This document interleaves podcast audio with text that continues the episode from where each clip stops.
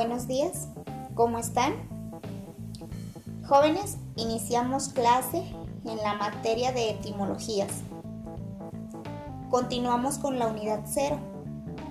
Es la clase número 3 de la semana 1. Iniciamos, el tema es palabras homófonas.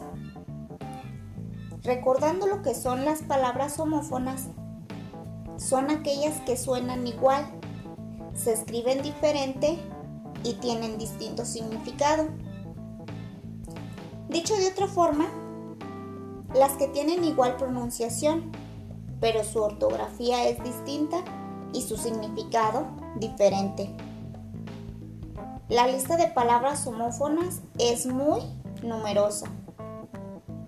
Algunos ejemplos de las palabras homófonas son el primer ejemplo, la palabra habría del verbo abrir.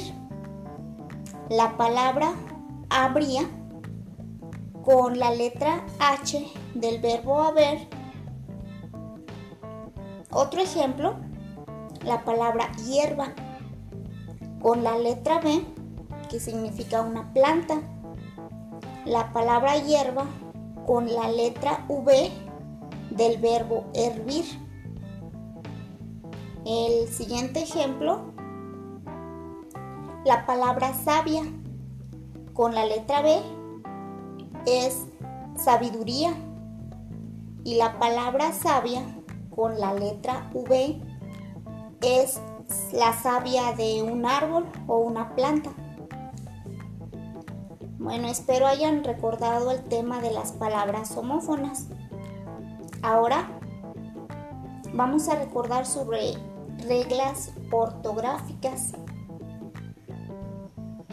Entendemos que la ortografía es un conjunto de reglas que se establecen cuál es la forma correcta representar los sonidos de una lengua por medio de letras.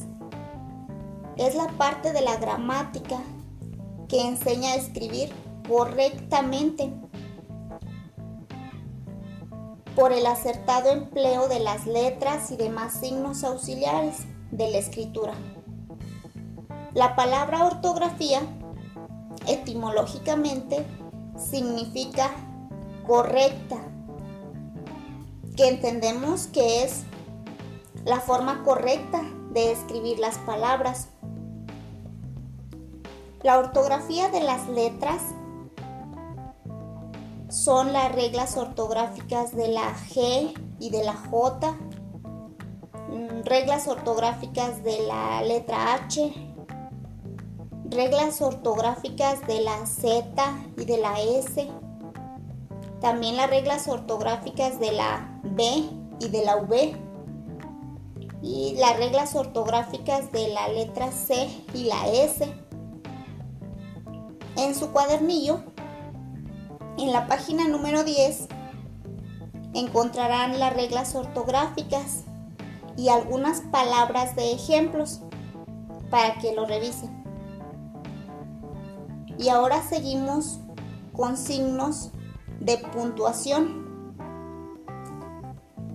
Los signos de puntuación sabemos que son normas que se utilizan para estructurar los párrafos para dar sentido y un orden a lo que se quiere decir.